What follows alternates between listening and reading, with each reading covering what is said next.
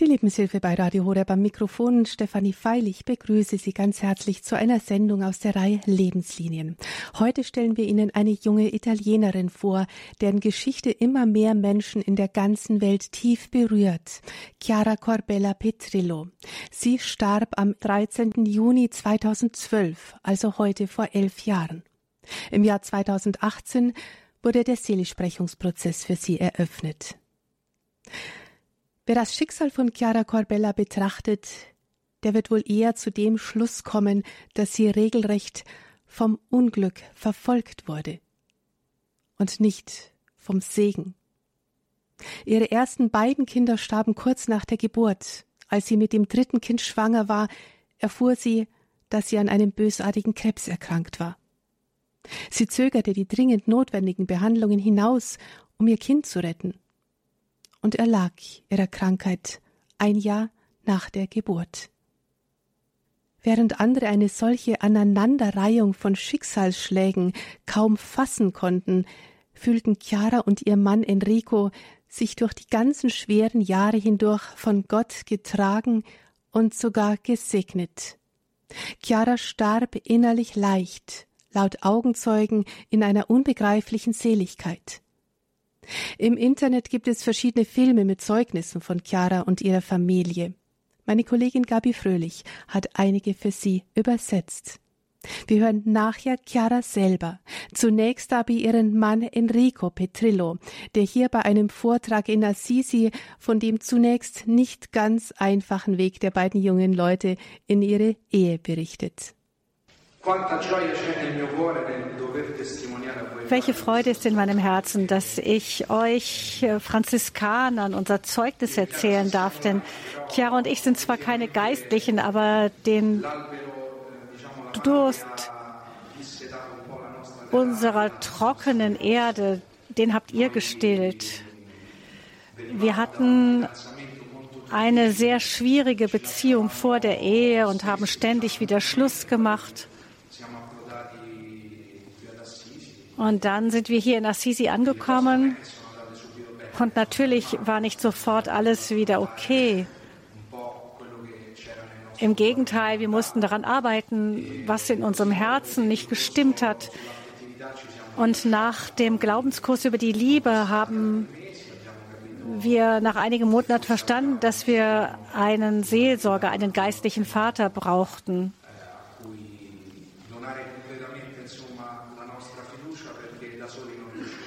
Und dass wir es nicht alleine schaffen würden.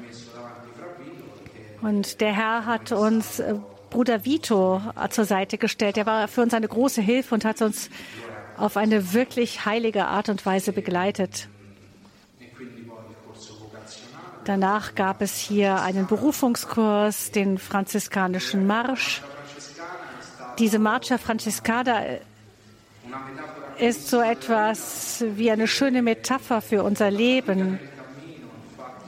Die Mühsal des Weges und die Dinge, die du nicht mitnehmen kannst, da sonst der Rucksack zu schwer wird und du damit nicht laufen kannst. Sowohl ich als auch Chiara hatten viele dieser Dinge, die wir zurücklassen mussten. Ich weiß noch, wie wir bei Civitella del Lago ankamen. Da war dieser schrecklich steile Aufstieg die hört überhaupt nicht mehr auf. Ich glaube, da ist uns die Mutter Gottes erschienen. Ich dachte, wir wären schon beim Dorf davor angekommen. Das war schon so schwer gewesen. Aber jedes Mal, jedes Mal hieß es, nein, es geht immer noch weiter. Das war ein einzigartiges Lebenstraining. Wir waren auch körperlich nicht sehr fit. Das war sehr mühsam für uns.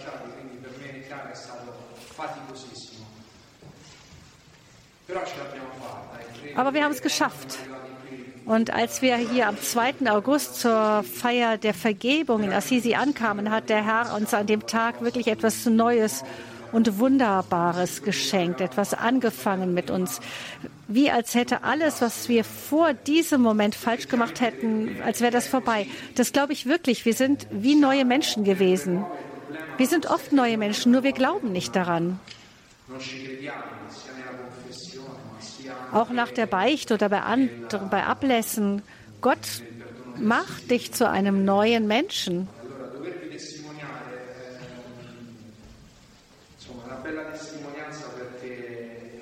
Das ist also mein Zeugnis, eine, eine wunderschöne Geschichte.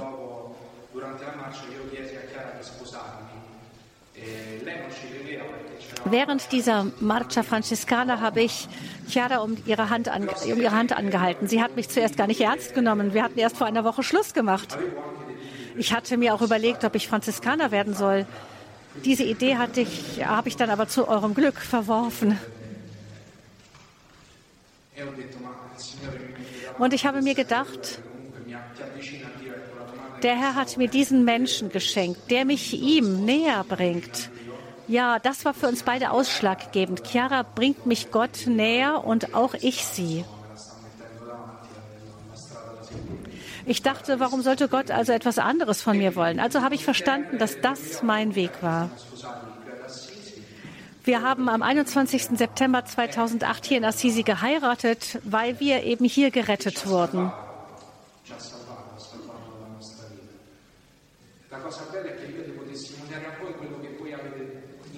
Das Nette ist, dass ich jetzt euch Zeugnis über das gebe, was ihr uns beigebracht habt.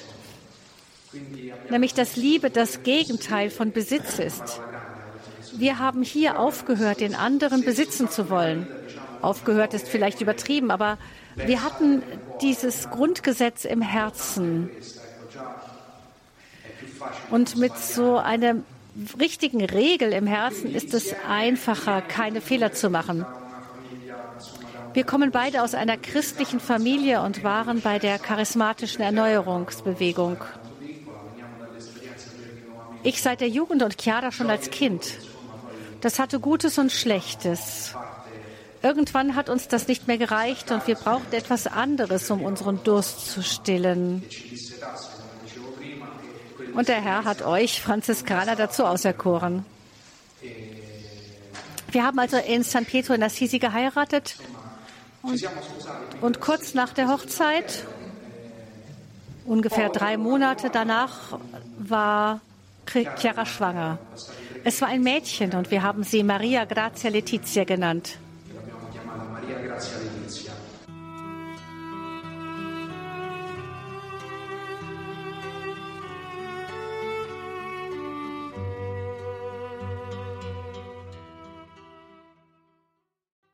Sie hören die Lebenshilfe bei Radio Horeb. Heute stellen wir Ihnen die bewegende Geschichte der jungen Chiara Corbella vor. Hier haben wir gerade ihren Mann Enrico gehört. Maria Grazia Letizia hieß die erste Tochter der beiden und sie war ein ganz besonderes Kind. Hier hören wir nun Chiara selber, wie sie diese Geschichte erzählt, die ihr ganzes Leben verändern würde. Allora, io mi chiamo Chiara, ho 25 anni e. Ich heiße Chiara, ich bin 25 Jahre alt und seit einem guten Jahr mit Enrico verheiratet. Heute Abend, wenn ich es schaffe, werde ich euch die Geschichte unserer Tochter Maria Grazia Letizia erzählen. Sie ist im Juni dieses Jahres geboren, am 10. Juni. Letztes Jahr haben wir noch nicht einmal einen Monat nach der Eheschließung herausgefunden, dass wir ein Kind erwarten. Und neben der Freude kamen auch die Sorgen, denn ich, ich, ich hatte mich gerade erst für den Master an der Uni eingeschrieben und nur Enrico hatte eine Arbeit. Deshalb haben wir uns gefragt, ob wir es schaffen würden, alle Kosten, die auf uns zukommen, zu decken. Aber so wie der Herr uns auch schon mit der Ehe geholfen hatte und deshalb waren wir sicher, dass er uns auch in dieser Schwangerschaft helfen würde. Dann kam die Zeit für die erste Untersuchung, aber ich hatte keine Frauenärztin. Und ich habe mich erinnert, dass wir kurz vor unserer Hochzeit bei der Haussuche ein junges Ehepaar kennengelernt hatten, die ihr Haus verkaufen wollten. Es war Liebe auf den ersten Blick, denn als wir das Haus betraten, haben wir uns sofort gut aufgenommen gefühlt. Wir sahen die Fotos von ihren Missionen, an denen sie teilgenommen hatten und waren sehr beeindruckt. Bevor wir uns verabschiedeten, hat uns der Ehemann, der wusste, dass wir bald heiraten würden, eine Visitenkarte seiner Frau gegeben und gesagt, sie ist Frauenärztin und spezialisiert auf Geburtshilfe. Vielleicht können sie euch in Zukunft hilfreich sein. Und so war es. Es kam mir zwar etwas absurd vor, für die erste Schwangerschaft zu einer Unbekannten zu gehen, aber Sie hatte mein Vertrauen geweckt. Also habe ich sie angerufen und bin zur ersten Untersuchung zu ihr gegangen. Da ist alles gut gegangen und wir haben einen neuen Termin für nach Weihnachten vereinbart. In der Zwischenzeit haben wir angefangen, Verwandten und Freunden von unserer Schwangerschaft zu erzählen und jeder hat auf seine Art angefangen, Pläne für diese Schwangerschaft zu machen. Denn für alle schien es klar zu sein, dass es keine Komplikationen geben würde, da wir ja jung sind. Vor allem für die Gläubigen war es normal, da wir an Gott glauben und der Kirche so nahestehen, dass der Herr sicherlich mehr als großzügig mit uns sein würde. Das war für sie ganz logisch. Enrico und ich haben das nie so gesehen, aber wir haben uns gefreut über die Freude der Menschen um uns herum. Auch die zweite Untersuchung fing gut an. Alles war in Ordnung und Daniela, die Frauenärztin, sagte, schau, ich denke, ihr erwartet ein Mädchen. An diesem Tag war ich allein bei der Untersuchung, da Enrico im Krankenhaus war, um eine Zyste entfernen zu lassen. Wir wussten nicht einmal, ob es etwas Schlimmes oder ganz harmloses war. Gott sei Dank war es harmlos. Ich war also alleine und wir haben mit dem Ultraschall begonnen. Ich konnte sehen, wie Maria sich bewegte. Aber nach kurzer Zeit, nach ein paar Versuchen, es wie als wollte sie etwas verstecken, veränderte sich dann Danielas Gesichtsausdruck. Ich habe sofort verstanden, dass etwas nicht in Ordnung war. Aber merkwürdigerweise bin ich ruhig geblieben und habe darauf gewartet, dass sie etwas sagte und mir erklärte, was los war. Und dann sagte sie mir, hör zu, Chiara, leider sehe ich hier eine schwere Fehlbildung, die man nicht heilen kann.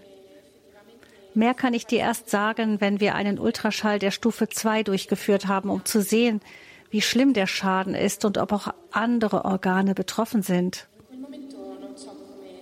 In dem Moment, ich weiß gar nicht, wie ich meine Gefühle beschreiben soll, sind mir all die Menschen eingefallen, die gesagt hatten, wir würden sicher ein gesundes Kind haben. Ich wusste, dass der Herr immer andere Pläne für uns hat. Nicht alles läuft so, wie wir es erwarten. Also war in diesem Moment meine einzige Sorge, wie ich es meinem Mann sagen könnte. Ich meine, wir sind seit einem Monat erst verheiratet und niemand überbringt gerne schlechte Nachrichten, ganz besonders nicht seinem Mann. Ich bin zur zweiten Ultraschallkontrolle gegangen. Diesmal war es in 3D und in Farbe. Also konnte ich nicht, konnte auch ich ganz klar sehen, was das Problem war. Man konnte es ohne Zweifel sehen. Marias Schädeldecke hatte sich nicht entwickelt. Obwohl sie sich ohne Schwierigkeiten bewegte, es sah aus, als ob sie an ihrem Daumen nuckeln würde und sie strampelte mit ihren Beinen. Aber es gab keine Möglichkeiten für sie, keine Hoffnung. Der Arzt, der mich untersucht hat, fragte mich, warum sind Sie nicht früher zum Ultraschall gekommen? Ich war eh schon voller Gewissensgebisse und Schuldgefühle, so habe ich ihn gefragt, warum? Hätten wir es dann verhindern können? Und er sagte etwas verwundert, nein, aber wir hätten es früher abbrechen können. Das war für mich ein Schlag unter die Gürtellinie, weil ich doch gerade gesehen hatte, wie Maria sich bewegte. Es war für mich offensichtlich und logisch, dass Maria nach der Geburt nicht überleben konnte. Aber es war genauso offensichtlich, dass sie lebendig war. Sie war da und sie legte sich ins Zeug, um zu wachsen. Deshalb konnte ich nicht gegen sie sein. Ich wollte sie einfach so weit unterstützen, wie ich konnte und nicht allein über ihr Leben entscheiden. Also bin ich nach Hause gegangen. Da Enrico die Nacht über im Krankenhaus bleiben musste, hatte ich eine echt harte Nacht. Ich habe versucht, etwas vorzubereiten, wie ich es meinem Mann sagen könnte, aber ich wollte es ihm auch nicht gleich nach der OP sagen, während er im Krankenhaus war. Gott sei Dank wirkte die Narkose bei ihm noch etwas nach und seine Fragen waren sehr vage.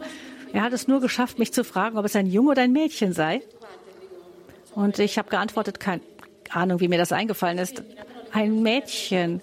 Aber das Ultraschallgerät war kaputt und man konnte nicht viel sehen. Wir müssen also noch eine Untersuchung abwarten. Am nächsten Tag, als ich ihn abholen sollte, nach einer schrecklichen Nacht, habe ich mich am, bin ich am Morgen aufgewacht und habe gesagt, oh Herr, du hast das alles gemacht und du willst mir all das schenken. Aber warum hast du es mich nicht gemeinsam mit meinem Mann herausfinden lassen? Warum verlangst du von mir, dass ich es ihm sage? In dem Moment habe ich ein Bild der Jungfrau Maria gesehen und dachte, dass der Herr auch ihr ein Kind geschenkt hatte und sie darum bat, es ihrem Mann Josef mitzuteilen. Und Maria hat nicht gesagt, wie, ich soll Josef sagen, dass ich schwanger bin? Und vor allem hatte Gott auch ihr ein Kind geschenkt, das, sie, das nicht für sie bestimmt war. Er würde sterben und sie würde ihn unter dem Kreuz sterben sehen. Das hat mir geholfen zu erkennen, dass ich nicht verlangen sollte, alles sofort zu begreifen und dass der Herr vielleicht einen Plan hatte. Ein Plan, den ich im Moment nicht verstehen konnte. Also sagte ich, Herr, wenn du dieses Kind wolltest, hättest du es doch gleich nehmen können. Warum möchtest du, dass ich sie bis zur Geburt trage? Aber das erste Wunder geschah bereits, als ich es Enrico mitteilte. Das ist ein unvergesslicher Moment für mich. Ich hatte mich ja schon entschieden, sie zu behalten und dass sie bis zum Ende der Schwangerschaft bei mir bleiben würde. Aber ich war mir nicht sicher, ob mein Mann das auch so sehen würde. Er hat mich umarmt und sagte zu mir, sie ist unsere Tochter. Und wir werden sie so behalten, wie sie ist. Ich kann euch sagen, viele Menschen um uns herum haben versucht, uns dieses Leid zu ersparen.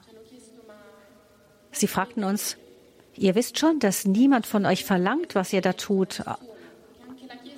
Auch die Kirche spricht sich in so einem Fall nicht aus. Ihr setzt ja kein krankes oder behindertes Kind in die Welt. Deshalb könnt ihr frei entscheiden. Was ich euch sagen will, ist, dass viel Verwirrung in diesen Dingen herrscht. Der Herr hat die Wahrheit in jeden von uns hineingelegt und man kann sie nicht missverstehen. Unsere Kraft kam aus unserer Familie, die sofort losgelegt hat zu beten. Und bei den Freunden, die davon wussten und uns im Gebet unterstützten. Und von all jenen, die uns ins Herz geschlossen hatten, auch wenn sie uns nicht kannten und für uns gebetet haben. Und dieses Gebet haben wir sehr gespürt, mehr als alles andere. Denn trotz allem war es eine wundervolle Schwangerschaft, in der wir jeden Tag wertschätzen durften. Jeder kleine Tritt von Maria war ein Geschenk. Und sie hat sich wirklich viel bemerkbar gemacht. Wie als wollte sie uns jeden Tag daran erinnern, dass sie da war. Für uns. Und das, was ein Professor Neuer mal gesagt hat, ist wahr. Das Kind schenkt der Mutter das Leben. Und so war es für uns. Und vor allem haben wir die Freundschaft einer Ärztin erfahren, die uns gesagt hat, ab heute bin ich nicht mehr nur eure Ärztin. Ich heiße Daniela und ich werde für euch da sein, Tag und Nacht. Ruft mich an, wann ihr wollt. Sie unterstützte uns nicht nur medizinisch, sondern auch durch die Anwesenheit einer Person, die dich respektiert. Als Ärztin kann ich euch nicht sagen, dass es einfach sein wird, sagte sie, aber als Mutter kann ich euch sagen, dass ich eure Entscheidung respektiere und damit einverstanden bin. Das war sehr wichtig, denn es hat uns die Kraft gegeben, zu erkennen, dass wir doch nicht verrückt sind und nichts falsch machen. Ironischerweise hatte ich gehofft, diesen Schmerz für mich behalten zu können. Doch dann wurde mein Bauch so dick, dass es für sich selbst sprach. Einer der Nebeneffekte der Krankheit war nämlich oder der Behinderung war nämlich sehr reichliches Fruchtwasser, da Maria keinen Schluckreiz hatte. Also auf der einen Seite war Maria glücklich, da sie ein olympisch großes Schwimmbecken für sich hatte. Aber auf der anderen Seite hatte ich einen Bauch, der mich dazu zwang, vor allen Leuten zu bezeugen, wie groß der Herr ist und was uns geschieht.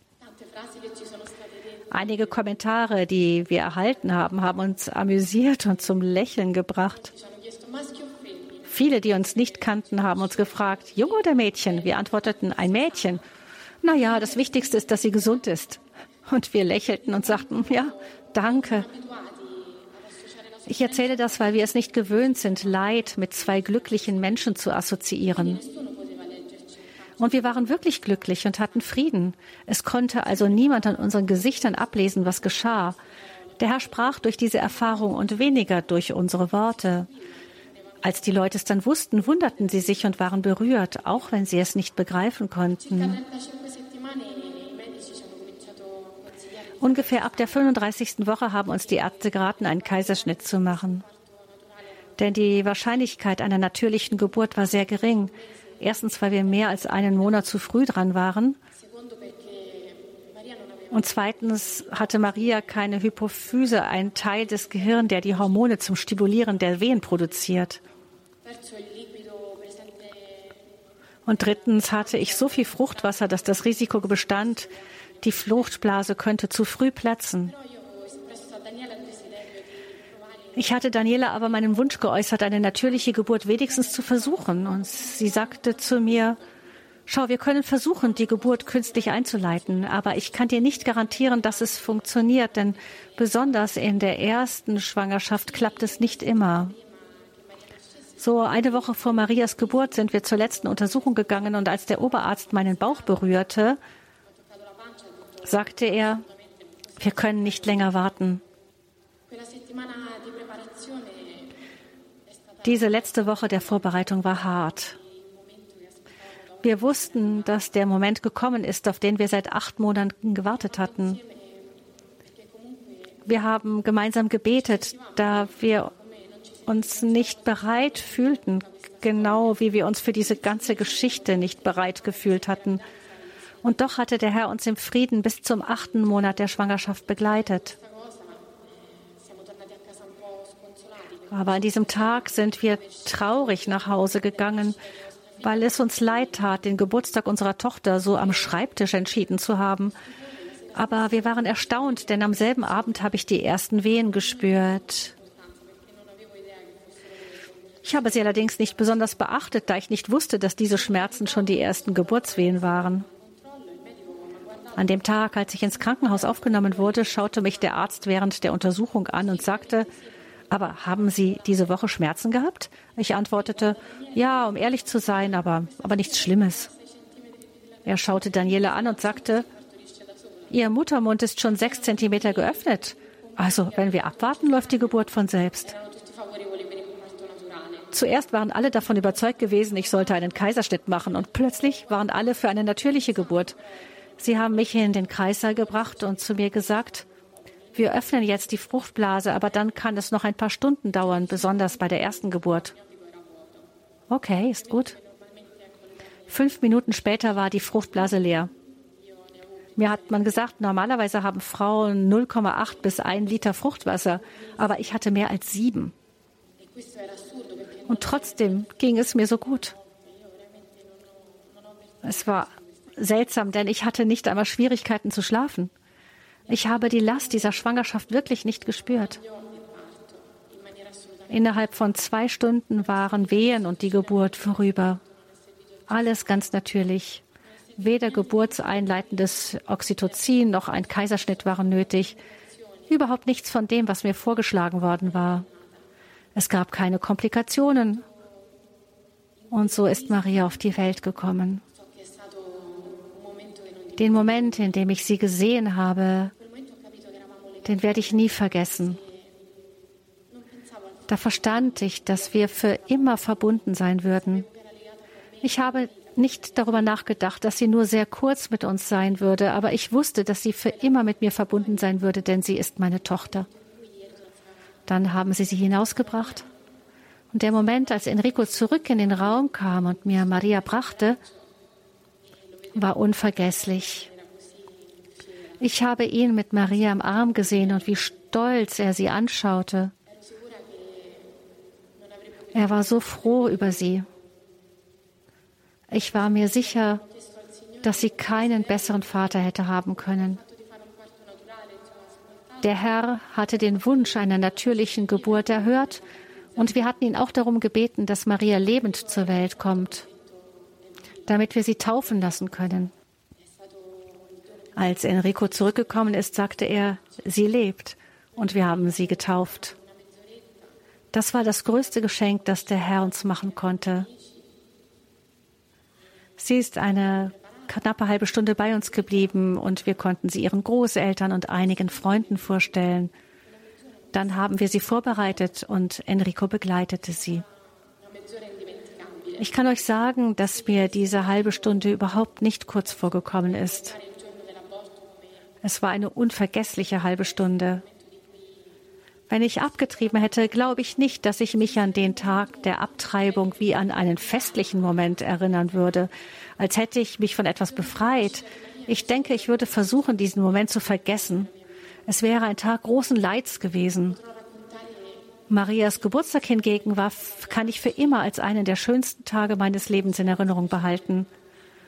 Und ich werde den Kindern, die uns der Herr erschenken will, erzählen können, dass sie eine ganz besondere Schwester haben, die im Himmel für sie betet. Was ich den Müttern sagen möchte, die ein Kind verloren haben, ist, dass wir echte Mütter sind. Die Zeit ist nicht wichtig, ein Monat, zwei Monate, wenige Stunden. Wichtig ist, dass wir dieses Geschenk empfangen haben. Und das kann man nicht vergessen. Die Geschichte ihrer Tochter Maria hat uns Chiara Corbella erzählt. Wie es danach mit Chiara weiterging, das erfahren wir gleich von ihrem Mann Enrico.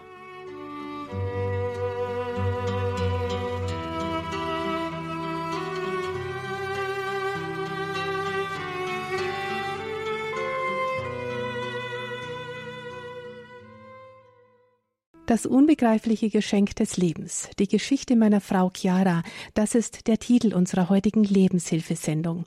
Für Chiara Corbella wurde schon sechs Jahre nach ihrem Tod der Seligsprechungsprozess eingeleitet. Warum? Das wird vermutlich deutlich, wenn wir dem Bericht ihres Mannes Enrico jetzt weiter zuhören. Wir waren selbst erstaunt.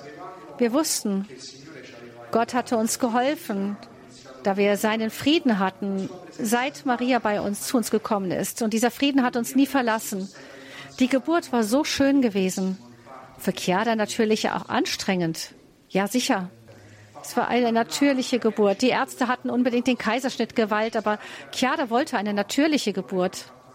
Sie meinte, wer weiß, vielleicht will der Herr mir noch mehr Kinder schenken.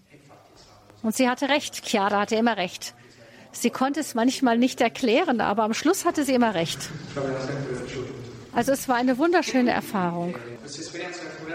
Nach kurzer Zeit haben Chiara und ich uns in die Augen geschaut und gesagt, warum warten? Wie alle uns immer gesagt haben, alle rieten uns, mit der nächsten Schwangerschaft erstmal zu warten. Sie dachten, es geht uns nicht gut. Klar, das muss ich schon sagen. Ich habe natürlich viele Tränen vergossen.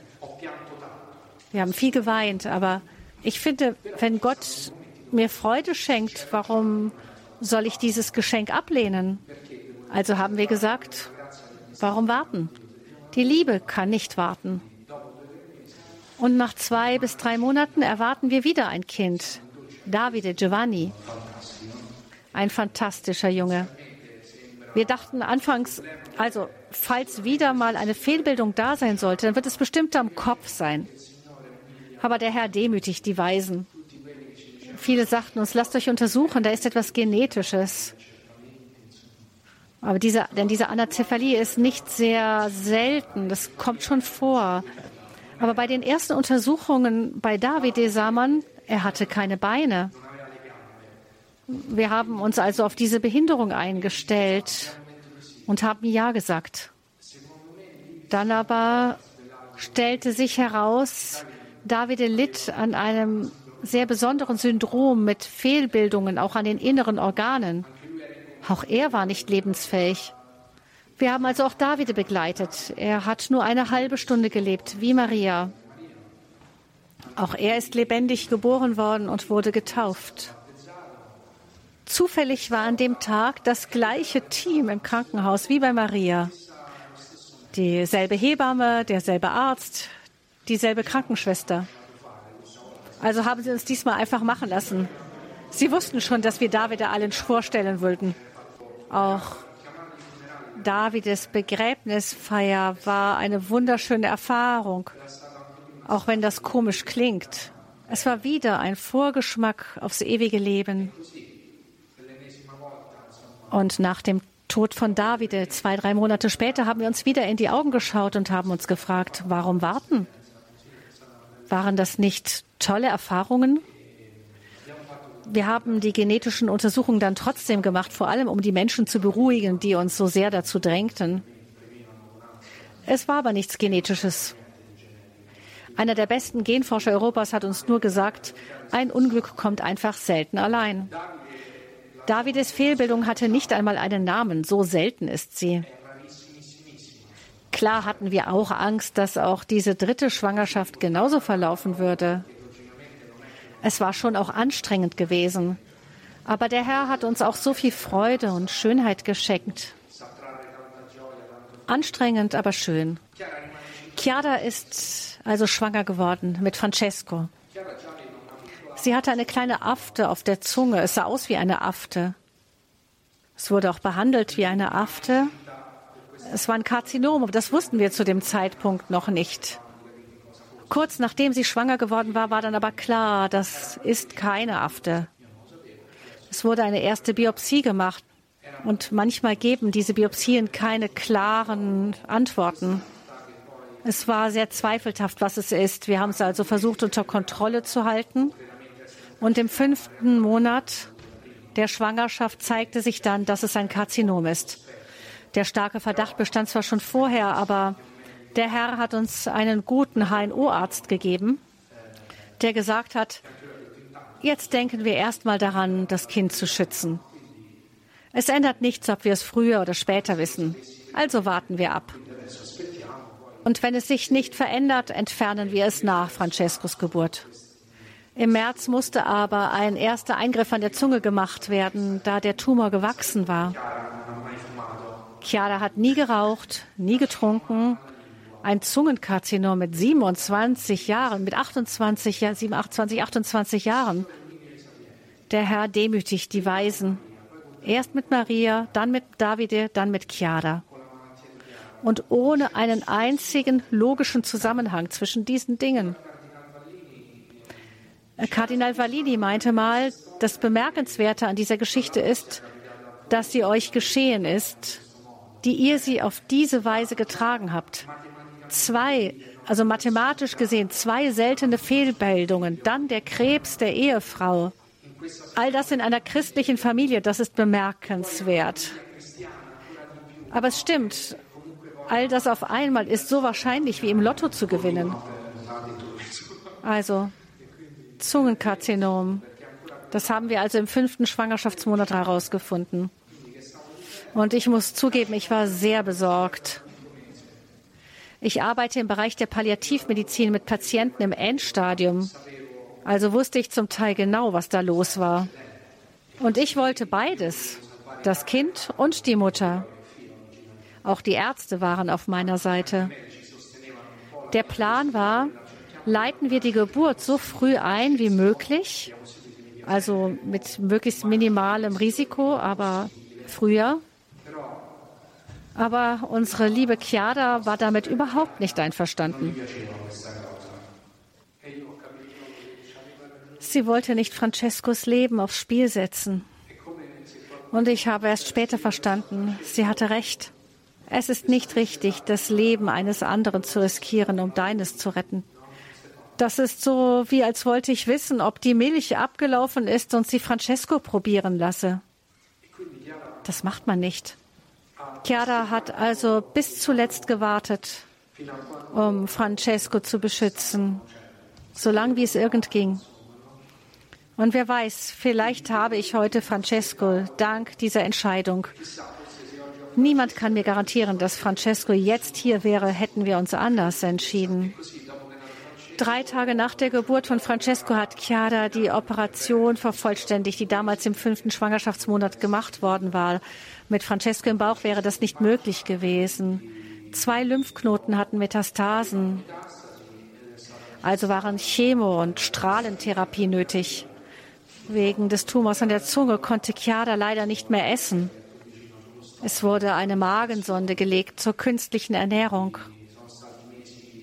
Es waren sehr anstrengende Monate. Chiara konnte Francesco nicht in den Arm nehmen. Und Francesco wollte zu Recht nur zu ihr. Nach dem Sommer gingen die Kontrolluntersuchungen los. Die erste ging gut, die zweite sehr schlecht. Das war im März 2012. Man teilt uns mit, es kann nichts mehr getan werden. Chiara ist im Endstadium.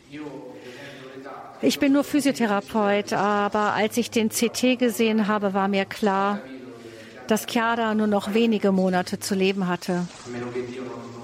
Es sei denn, Gott würde irgendwie eingreifen. Chiara hatte Angst davor, vom Teufel in Versuchung geführt zu werden. Sie wusste, ich hätte ihr nie gesagt, du hast noch ein paar Monate nur. Aber sie hat mir trotzdem ganz klar gesagt, Enrico, sag mir nicht, wie lange ich noch zu leben habe. Ich will in der Gegenwart leben. Wenn du weißt, wie lange du noch hast, führt dich der Teufel in die Irre und macht dir Angst. Wir haben immer versucht, in der Gegenwart zu leben. Einerseits war keine Zeit, zu viel nachzudenken. Andererseits haben wir Gott wirklich um die Gnade gebeten, den gegenwärtigen Augenblick zu leben. An die Vergangenheit zu denken, machte uns nostalgisch und traurig. Die Zukunft machte uns sowieso nur Angst. Dieses Kreuz hat uns nicht erdrückt.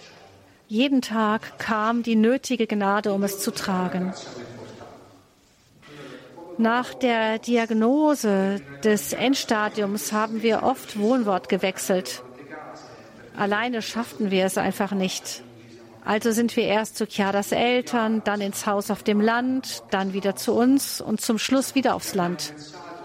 Wir hatten den Wunsch, unsere Freunde, das hatten wir schon lange, diesen Wunsch, die Freunde nach Medjugorje zu bringen. Wir hatten uns dort kennengelernt am 2. August und nach Marias Geburt waren wir wieder dort gewesen.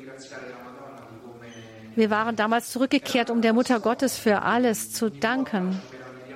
Wir staunten darüber, wie alles gegangen war, wie es gelaufen war und wollten Gott einfach nur danken. Es war also eine Pilgerreise, in der wir unseren Freunden dieses Geheimnis anvertrauen wollten. Chiaras Vater arbeitet im Tourismussektor. Wir haben also ein Flugzeug gemietet. In nur zwei Tagen haben 160 junge Leute zugesagt und 40 Kinder, also unglaublich. Es war eine wunderschöne Reise. Es waren nur zwei Tage. Während der Heiligen Messe haben wir unser Ehegelübde erneuert. Chiaras Mutter ist Mitglied der charismatischen Erneuerung. Also waren wir dort sicherlich auch, um für Chiaras Heilung zu beten. Wir wussten, wenn Gott will, kann er Chiara heilen. Aber das war nicht unser einziges Gebet. Wir baten auch um die Gnade, in Frieden leben zu können. Chiara sagte immer, die Gnade in der Gnade leben zu können. Gnade ist für alle. Aber um in ihr leben zu können, brauchst du die Gnade, diese Gnade annehmen zu können und dich ihr zu öffnen. Und tatsächlich haben wir viele schöne und friedliche Momente als Familie gelebt. Also Ivan ist einer der Seher in Medjugorje und er hat den Auftrag, für die Kranken zu beten. Und Chiaras Mutter hat ein besonderes Treffen mit ihm organisiert. Chiara meinte, Mama, müssen wir unbedingt zu Ivan?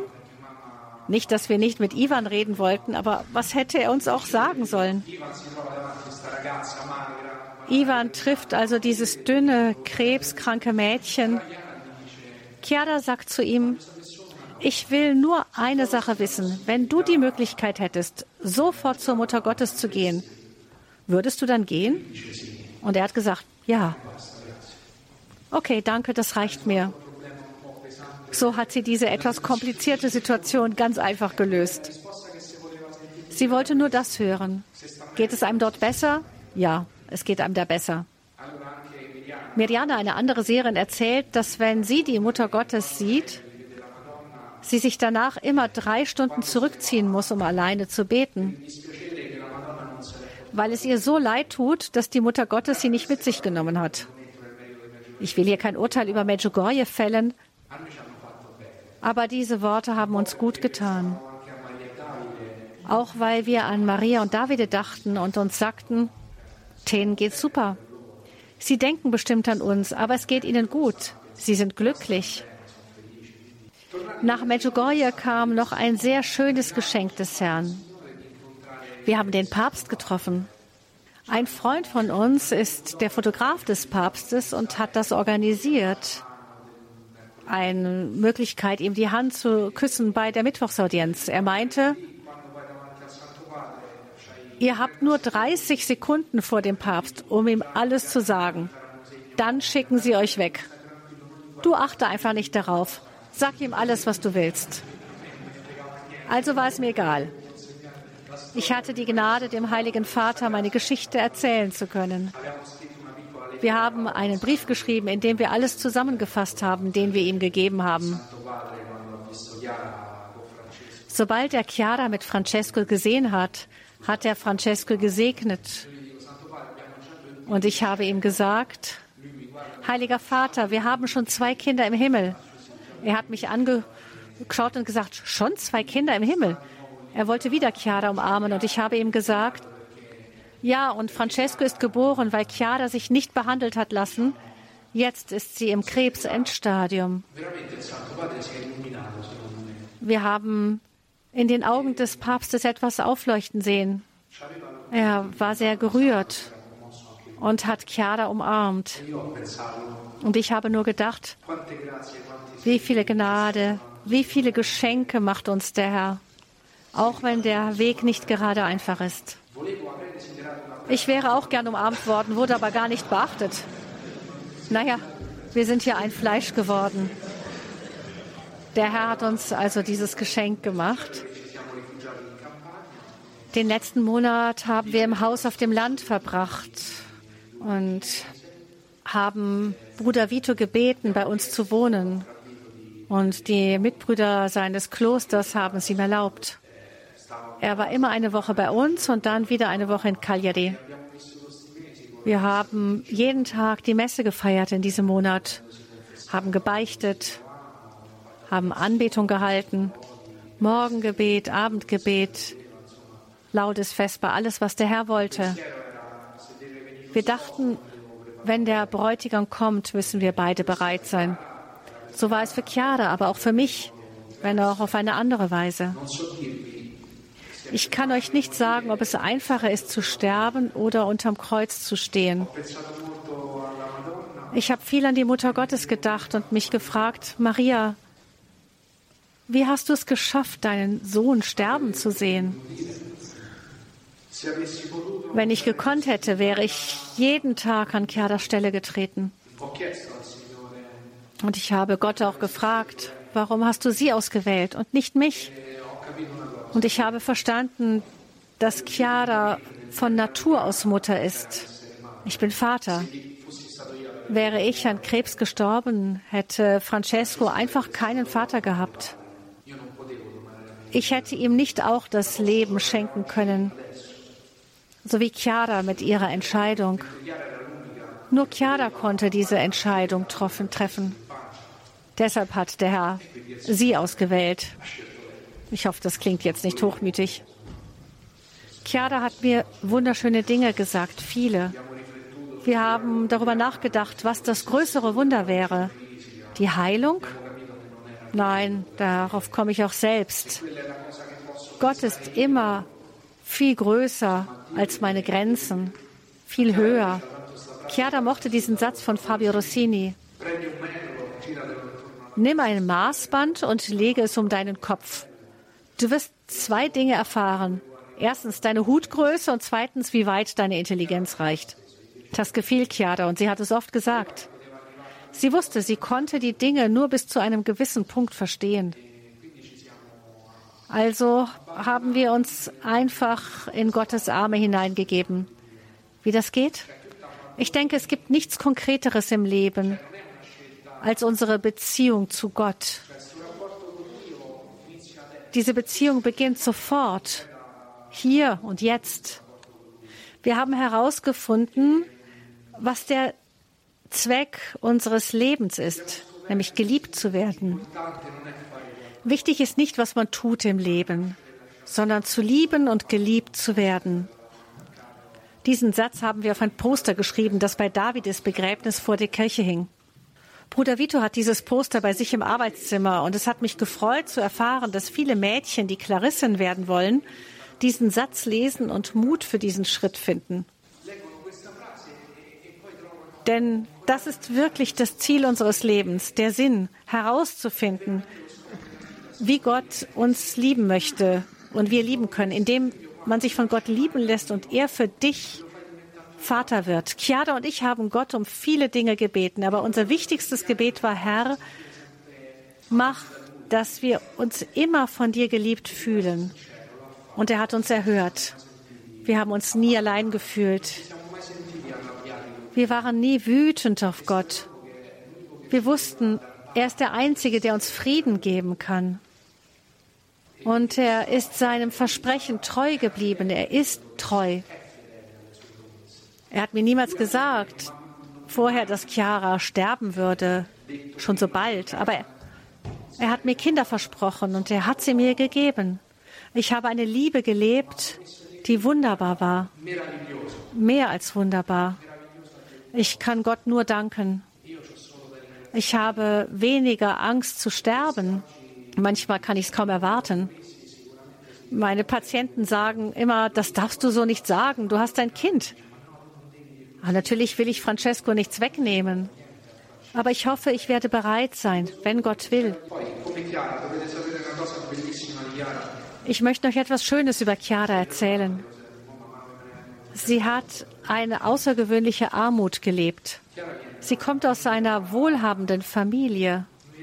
Aber das hat sie nie interessiert. Ihre Kleider hat sie am Wochenmarkt gekauft. Und sie war auch sehr hübsch, egal was sie anhatte. Die hat alles gestanden. Aber sie war sehr einfach, sehr schlicht. Und diese Armut hat sie immer mehr gelebt. Auch mit Francesco. Sie hat ihn nie als Besitz gesehen. Sie hat ihn zum Beispiel von Freundinnen stillen lassen, die vor kurzem ein Kind gehabt hatten. Das war wunderschön. Viele Freundinnen haben gesagt, ich hätte das nie geschafft. Chiara schon. Sie hat immer so viel getan, wie sie konnte. Aber wenn sie wusste, für Francesco ist es besser gestillt zu werden, hat sie es zugelassen. Sie hat ihn nicht besitzen wollen. Bis zum Schluss wollte sie sicher sein, dass wir das, das Beste für Francesco machen und hat uns Anweisungen gegeben. Auch Bruder Vito war gerührt von dieser selbstlosen Liebe. Chiara hat mir auch gesagt, was mir am meisten leid tut, ist, dass ich dich verliere, Enrico. Und ich denke, das ist das Schöne der christlichen Ehe. Denn oft liebt die Mutter die Kinder mehr als den Vater. So habe ich das erlebt. Und wenn ich Frauen frage, was meint ihr? Was hat Chiara mehr leid getan, dass sie mich verliert oder Francesco? Alle sagen Francesco. Nein, mich. Das ist für eine Frau mit Kindern schwierig nachzuvollziehen. Und ich bin sehr stolz darauf, dass Chiara mich so sehr geliebt hat. Und es ist schön, dass ich jetzt Zeuge dieser Schönheit bin. Ich hoffe, das kann vielen Familien helfen. Im letzten Jahr hatte ich immer diesen Satz des Herrn im Kopf wo der Herr sagt, mein Joch ist sanft, meine Last ist leicht. An dem Morgen, an dem Chiara gestorben ist, um 8 Uhr, saß sie im Rollstuhl Und an der Stelle muss ich immer weinen, wahrscheinlich bis ich 80 bin. Sie hatte Jesus in der Monstranz vor sich und sie hatte die Gnade, so zu sterben. Und ich habe mir nur gedacht, was will ich mehr? Sie hat dich, mehr braucht sie nicht. Also habe ich mich getraut, sie zu fragen. Sie ist um 12 Uhr gestorben. Also war sie in dem Moment schon sehr müde und konnte kaum reden. Und ich habe sie gefragt, Chiara, ist dieses Kreuz des Herrn wirklich so sanft, wie er sagt? Also hat sie mir in die Augen geschaut, gelächelt und gesagt, ja, Enrico, es ist sehr sanft. Und so hatte ich die Ehre, Chiara sterben zu sehen, ihre Hand zu halten. Sie ist mit einem Lächeln im Gesicht gestorben. Chiara è morta col sorriso stampato in faccia.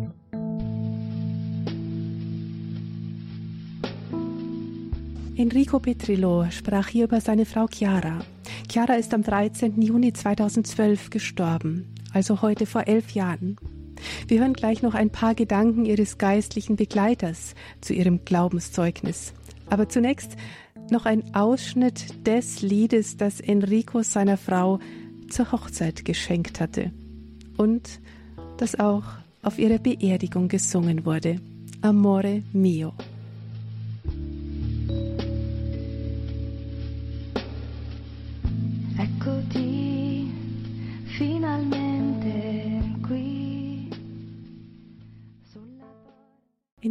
Petrillo sang hier mit einer Freundin das Lied Amore mio, das er seiner Frau Chiara zur Hochzeit geschenkt hatte und das auch bei ihrer Beerdigung gesungen wurde. Viele hundert Menschen waren 2012 zu der Trauerfeier nach Rom gekommen. Heute jährt sich ihr Todestag zum elften Mal. Und in dieser kurzen Zeit hat sich ihre Geschichte immer weiter um die Welt verbreitet. Ein Buch ist über sie geschrieben worden mit dem Titel Geboren, um nie mehr zu sterben. Zu den Menschen, die Chiara gekannt haben wie kein anderer, gehört ihr geistlicher Begleiter, der Franziskanerpater Vito D'Amato. Und er hat eine sehr wichtige Rolle im Leben des jungen Paares gespielt. Er beschreibt uns hier, wie er die letzten Monate an der Seite Chiaras erlebt hat. Folgendes ist passiert. Sie haben Chiara aus dem Krankenhaus entlassen und haben ihr gesagt, dass man nichts mehr für sie tun kann. Und da hat sie gebetet. Sie, ist, sie konnte sehr humorvoll sein, sehr sympathisch. Sie ist sehr schüchtern gewesen mit Unbekannten, aber wenn sie die Leute kannte, dann hatte sie einen großen Humor. Und auch mit dem Herrn war sie humorvoll. Und sie hat also gebetet, nachdem sie diese Nachricht vom Krankenhaus bekam, hat sie ihm gesagt, Herr, du kannst tun, was du willst mit mir, aber nicht diese Gesichter so traurig um mich herum. Und denn sie wollte den Menschen das vermitteln, was diese große Gnade ist, die sie erfuhr. Sie hat sich also gefragt, was sie tun könnte. Und dann hat sie sich eben diese Reise nach Medjugorje ausgedacht mit ihren ganzen Freunden. Also uns hat sie gesagt, sie wollte dahin pilgern, um, um die Heilungsgnaden zu bitten. Aber sie in Wirklichkeit ist hingefahren, damit die Mutter Gottes uns davon überzeugen könnte, dass alles gut so war, wie es war. Und wir haben das erst vor Ort festgestellt. Und man kann jetzt sagen, dass Chiara trotz allem, aber vielleicht sogar wegen all dem, was sie erlebt hat, nicht nur einfach in Frieden gestorben, sie ist glücklich gestorben. In Frieden zu sterben brauchen wir den Glauben nicht an Jesus Christus, der gestorben ist ähm, und aufersteht. Dafür reicht es, etwas Morphin zu kriegen. Beruhigungsmedikamente, um im Frieden zu sterben. Chiara hat auch nicht, es war auch kein inneres Aufgeben, denn sie war sehr lebensfroh. Es war auch nicht einfach eine Unterwerfung unter den Willen Gottes wie für die Muslime. Wir sind Kinder Gottes, das ist etwas anderes. Chiara ist glücklich gestorben, denn alles, was Gott ihr versprochen hatte, hatte sich für sie erfüllt. In einer ganz originellen Art und Weise und natürlich ganz anders, als sie sich vorgestellt hatte. Aber es entsprach perfekt dem, was Gott ihr versprochen hatte und was ihr Herz im tiefsten ersehnt hatte.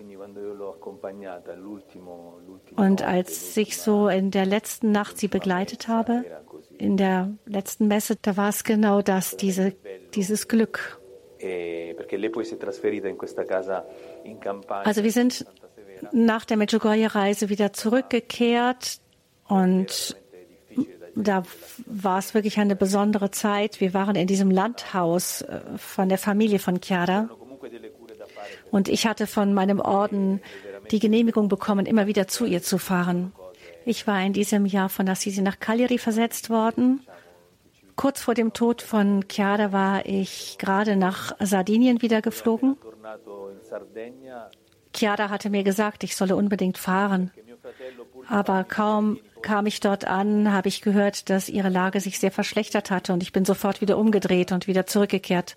Ich hatte die Eucharistie nicht dabei. Sie hatte mich den ganzen Tag erwartet, um noch einmal mit mir sprechen zu können. Und ich habe wirklich eine glückliche Frau gesehen. Jemanden, dessen Leben sich vollendet hatte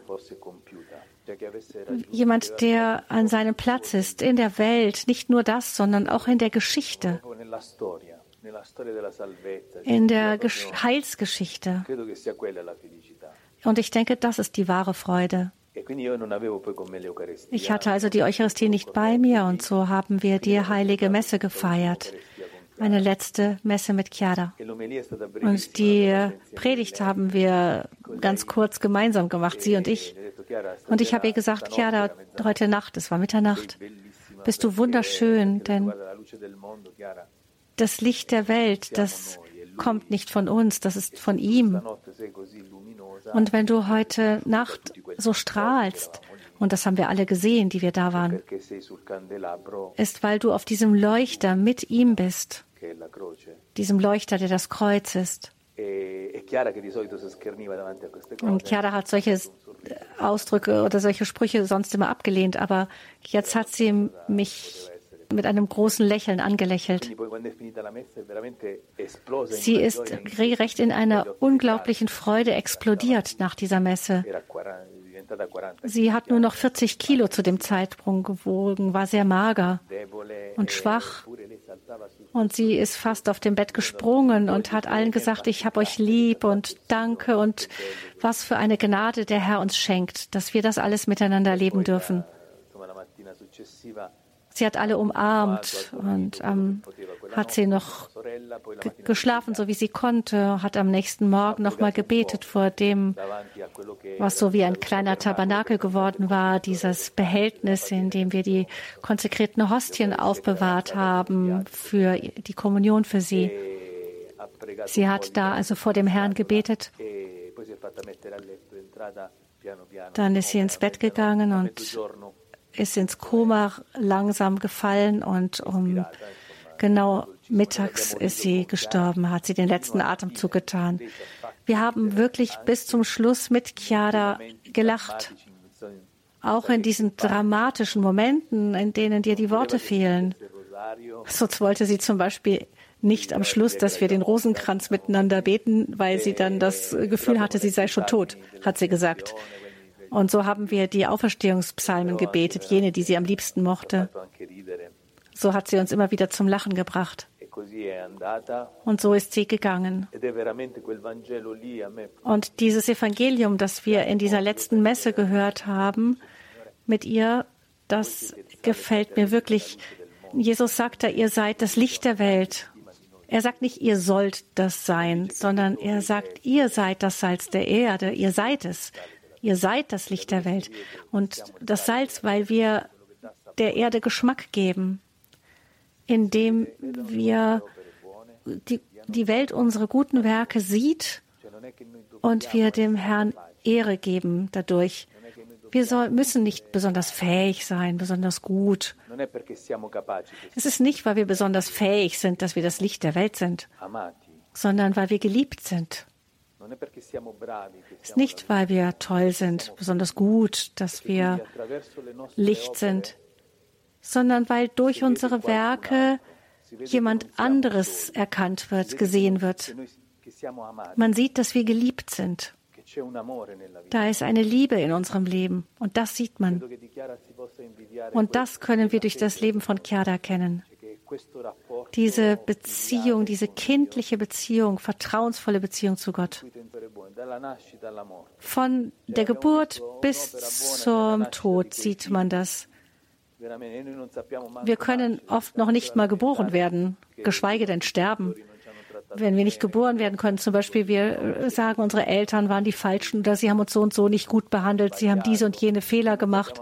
Chiara sagt, es ist wichtig, dass wir überhaupt erstmal geboren werden als Kinder Gottes. Wir werden nicht geboren, um die Kinder unserer Eltern zu bleiben, sondern um Kinder Gottes zu sein. Und wir können auch gar nicht sterben. Wir können höchstens krepieren, wie die Tiere. Aber der Heilige Geist, der lehrt uns auch zu sterben. Und auch durch den Tod sieht man das Reich Gottes. Und das war es für Chiara. Ich denke, die schönste Definition von Ehe hat Enrico uns am Tag vor dem Tod Chiaras gegeben. Denn als er sie sah, sagte er zu ihr, so schön wie heute habe ich dich noch nie gesehen. Und sie hat sich die ganze Nacht über diesen Satz in Gedanken wiederholt. Denn Enrico hat gesagt, sie geht zu dem, der sie noch mehr liebt als ich. Wie kann ich da traurig sein? Also diese 40 Kilo, dieser Frau zeigten uns denjenigen, der sie mehr liebt als wir, mehr als den Tod. Und das verhindert, dass wir traurig sind, weil auch derjenige stirbt, der das Licht meiner Augen ist. Chiara sagte immer, dass diese Geschichte mit ihren Kindern hat sie sehr, sehr eng zusammenwachsen lassen. Die Liebe ist sehr gewachsen und gereift. Aber so wie sie geht, ist es unmöglich, traurig zu sein. Und so nimmt uns noch nicht mehr der Tod die Möglichkeit, glücklich zu sein.